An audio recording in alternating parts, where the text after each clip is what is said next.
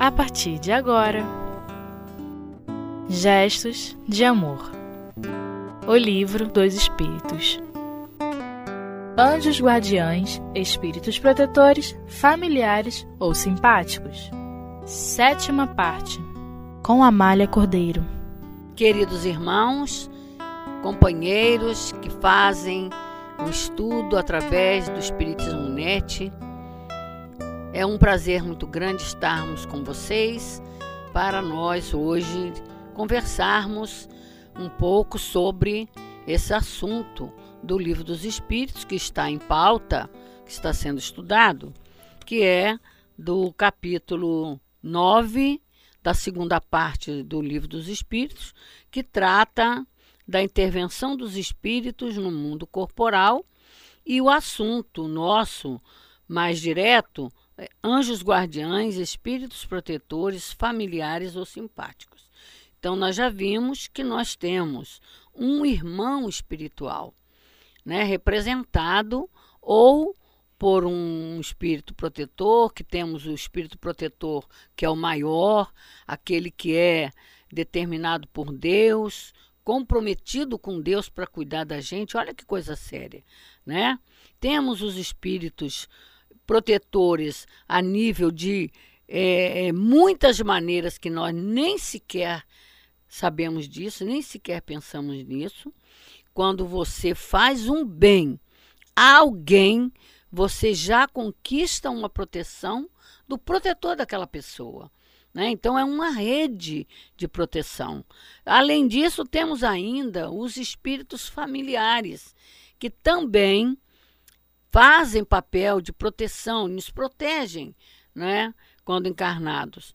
E ainda tem os simpáticos, aqueles que nós atraímos de acordo como nós somos, do que gostamos, como pensamos e etc.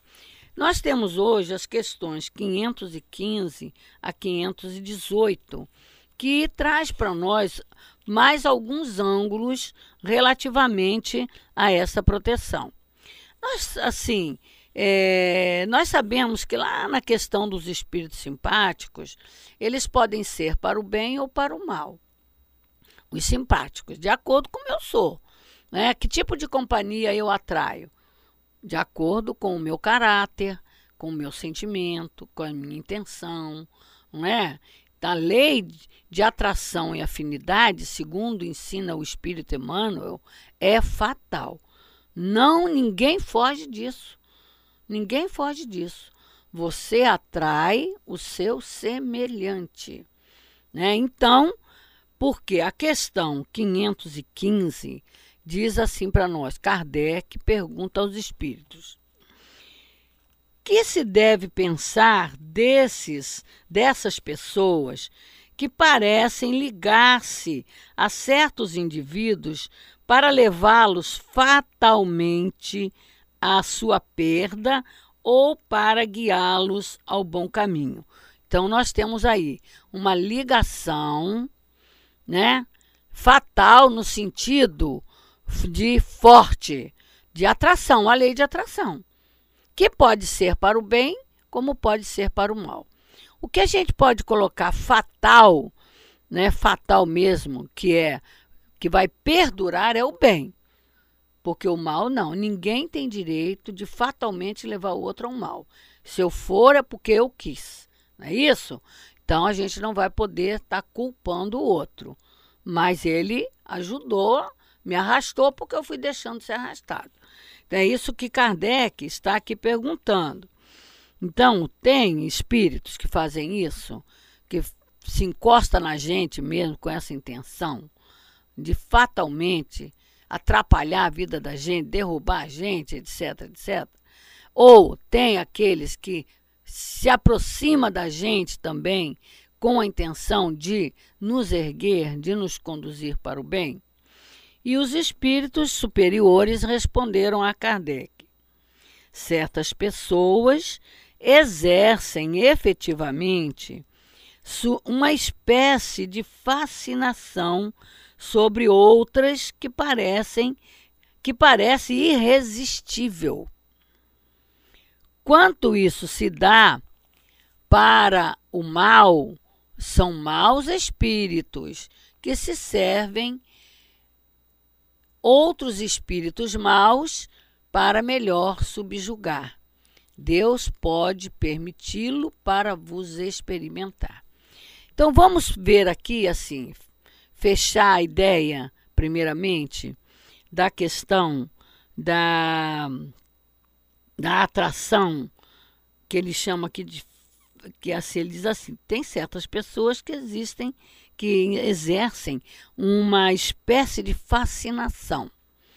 Olha, um espírito bom, ele nunca vai fazer esse, essa, ele não vai se aproximar de nós e nunca vai nos atrair por essa espécie de fascinação. Por quê? Porque quando há fascinação, há um certo interesse, né? Nós às vezes nos fascinamos pelos bons porque a gente tem interesse que eles socorram a gente, né? Mas os bons, ele não têm fascínio sobre nós, porque eles nos amam como irmãos né, e jamais vai se utilizar né, de recursos nossos para nos atrair para isso. Eles nos ajudam utilizando os nossos recursos para nos ajudar e não por interesse deles. Não há interesse para eles, é puramente desinteressado toda a ajuda que eles fazem, ou toda a aproximação deles para conosco, né? Então isso é o bem, nós temos que ter isso muito, muito assim, é, entendido na nossa mente. Um bom espírito não fascina, um bom espírito não domina. Né? Por quê? Porque respeita o nosso livre-arbítrio e a nossa liberdade de ação. Agora, o que ele diz aqui? Quando isso se dá para o mal, é a ação de um mau espírito.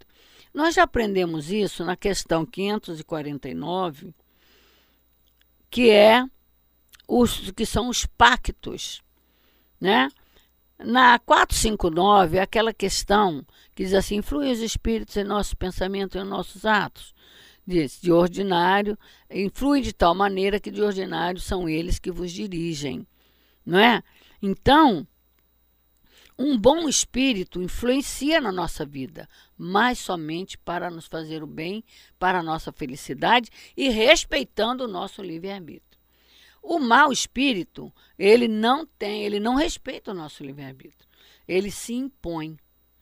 Ele se impõe a nós, né? Então, o mau espírito se servem ainda de outros espíritos para nos atrair. Lá no pacto, por exemplo, que, que acontece no pacto?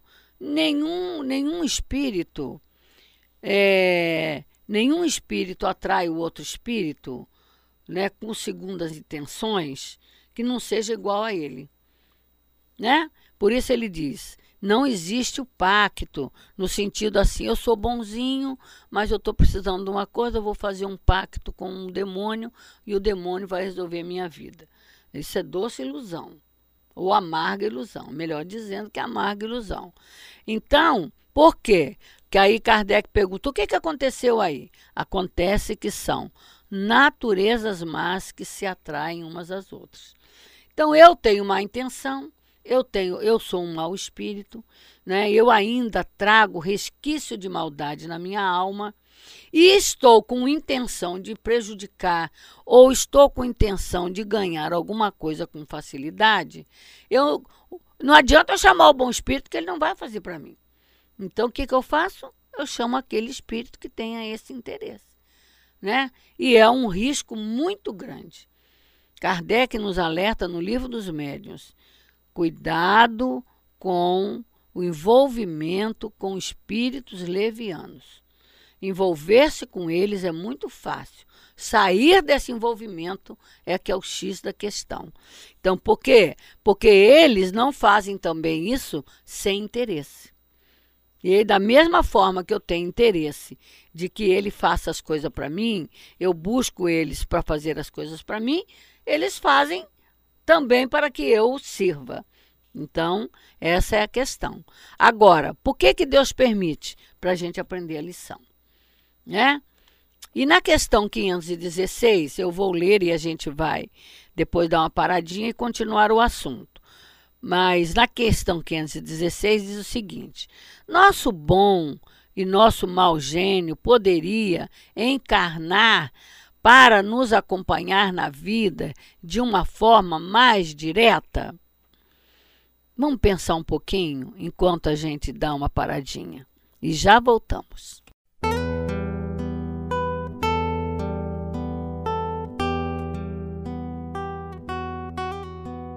Gestos de Amor O Livro dos Espíritos Então, meus irmãos, vamos continuar nosso estudo. Aqui a pergunta é: vocês pensaram na pergunta? Então, o que ele está perguntando se, é, se nosso bom e nosso mau gênio. Primeiro, que não existe bom gênio e mau gênio. Porque seria assim, ó, que Deus colocou um diabinho e um anjinho do lado da gente, né? O bom gênio ou o bom espírito protetor é o que Deus escolheu. Esse é determinado até na escolha da nossa encarnação. Ele já nos ajuda. Por quê? Porque ele se responsabiliza diante de Deus e da lei a cuidar da gente durante todo o período da nossa encarnação e até na continuidade de outras encarnações. Né? Enquanto ele pode, enquanto né, a gente vai crescendo, né, a gente não tem ideia né, da luta que a gente dá a esses espíritos, mas eles estão lá firmes. E aí, é, o mal, o gênio, é escolha nossa. O bom é escolha de Deus, mas o mal não. O mal é escolha nossa né, por deixar de ouvir o bom, o bom gênio, né? Então, agora ele está perguntando se esse bom gênio poderia estar encarnado ou o mau gênio estar encarnado, né? Vamos ver a resposta. Assim, que ele acha assim, para ajudar a gente de forma mais direta, é estar encarnado vivendo com a gente. Isso acontece algumas vezes, porém, frequentemente, também encarregam dessa missão outros espíritos encarnados que lhes são simpáticos. Né? Então, aquele bom guia, ele sempre vai induzir alguém encarnado que se aproxime de nós para nos ajudar. Esse é o trabalho deles. Porque, como ele não pode diretamente nós Primeiro, meus irmãos, uma, coisa, uma verdade que eu vou dizer aqui. Você acredita nisso? Nós temos que acreditar. Nós temos que ter noção de realidade espiritual. Nós temos que ter noção da classificação dos espíritos. Porque manifestou, falou que é espírito, a gente já se curva. Nem quer saber se é bom, se é mal, né? Falou alguma coisa, ah, o espírito está falando. Temos que avaliar. São pessoas como nós. Né? Então, por que, que nós aprend precisamos aprender a conhecer a, o caráter de um espírito, a qualidade moral de um espírito? Porque é de, dessa qualidade que são os benfeitores, que são os protetores verdadeiros. Os outros, meus filhos, são iguais a nós, no mesmo nível evolutivo, na mesma imperfeição. Então, algumas vezes, né, ou até muito mais vezes do que nós supomos, eles colocam alguém no nosso caminho para nos ajudar. Porque aqueles que vêm no nosso caminho para nos atrapalhar, fomos nós que buscamos. Não foi o guia que botou. Pelo contrário, quantas vezes ele tenta alertar a gente com relação àquilo, né? Prestar atenção no que a pessoa fala, no que a pessoa faz, no caráter da pessoa você vai se acreditando nos falsos profetas. Por quê? Porque quer que facilita a sua vida. Você não avalia o caráter das pessoas, né? Como nós estamos vivenciando aí agora toda essa situação do, essa situação do Brasil. Não é, não é culpa da espiritualidade. E como nos disse o espírito de Olinda Amorim, não penseis que a espiritualidade está alheia a essas coisas. Eles estão acompanhando todo esse processo. Né? Agora, tanto nós quanto os, os mandantes temos que assumir a responsabilidade dos nossos atos. A verdade é essa. A culpa é de todos. todos estamos envolvidos nessa situação. E todos precisamos nos ajudar. Porque quando o povo, nós, soubermos escolher alguém de bom caráter para colocar no poder, as coisas vão melhorar, né? Essa questão de ficha limpa, né? Essa questão de ficha limpa. Hoje nós estamos vendo que todos aqueles que se apresentaram de ficha limpa estão atrás das grades. O que, que a gente fez para saber se essas pessoas tinham ficha limpa? A gente só acreditou nas mentiras deles, falsos profetas. Né? Então, os falsos profetas. Então, esses nós atraímos. E existem, no nível das obsessões, as obsessões encarnados, os perseguidores encarnados, aqueles que colam em nós. E por que que colam em nós? Porque nós somos iguais a ele e nós os atraímos, né?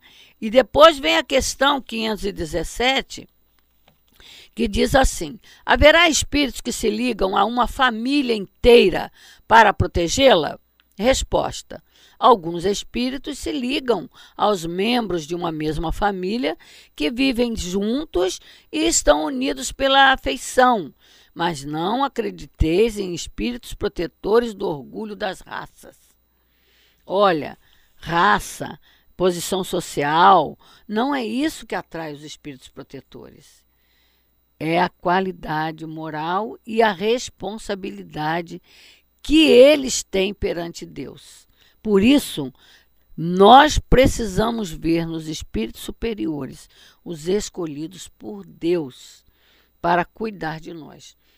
Né? Porque se fosse qualquer um, cairia conosco.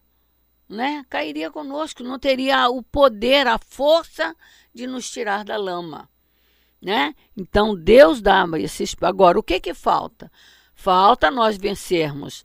Ah, porque a gente sempre acha que a família melhor é a nossa, a raça melhor é a nossa, não é isso? A posição social é a melhor é a nossa. Então, naturalmente, os poderosos protetores são os nossos, né? E, no entanto, às vezes, aquele mendigo de rua lá tem um protetor muito melhor do que o nosso, né? Então, por isso, estudar a doutrina espírita, meus irmãos, é ter noção, clareza todas essas coisas que vivenciamos no dia a dia da vida. Erramos muito? Erramos porque a gente tem, a gente duvida de Deus, a gente duvida da lei, a gente duvida dos espíritos, né? Volta a dizer, a gente nem acredita neles, né? Então por isso que é preciso nós aproveitarmos essa oportunidade. E a 518 que pergunta: os espíritos sendo atraídos para os indivíduos pelas suas simpatias, igualmente o são para as reuniões de indivíduos por motivos particulares? Os espíritos vão preferentemente onde estão os seus semelhantes. Aí ficam mais à vontade e mais certos de serem ouvidos, tanto para o bem quanto para o mal. Né? É, no livro dos médios tem lá uma, uma pergunta que Kardec faz assim.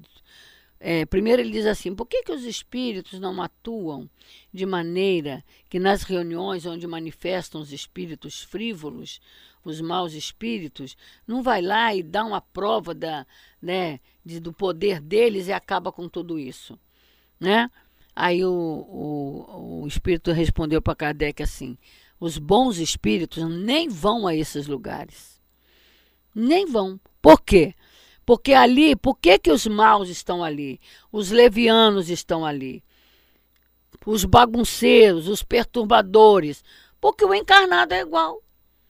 É reunião de encarnado com o mesmo interesse. No entanto, numa reunião de pessoas simples e até ignorantes, mas que têm uma sinceridade de propósito, né? tem um pensamento elevado, tem bons sentimentos, mesmo que não saibam falar um português correto, aí estão os espíritos superiores. Porque eles vão pela intenção, pelo sentimento das pessoas. Então, meus irmãos, o livro dos Espíritos, ele é o manual de sobrevivência do homem na Terra, porque ensina-nos sobre todas as circunstâncias da nossa vida de relação uns com os outros. E uma realidade. Nós precisamos estender a nossa visão à realidade do mundo espiritual. Não adianta eu querer saber de protetor espiritual se eu não acredito em mundo espiritual. Se eu não tenho noção da continuidade da vida de uma forma natural, de uma forma real. Então, como esse assunto não vai, não acaba ainda, que vocês possam continuar semana que vem, encerrando o capítulo com mais aprendizado com o companheiro que virá da aula. Que Deus abençoe a todos nós.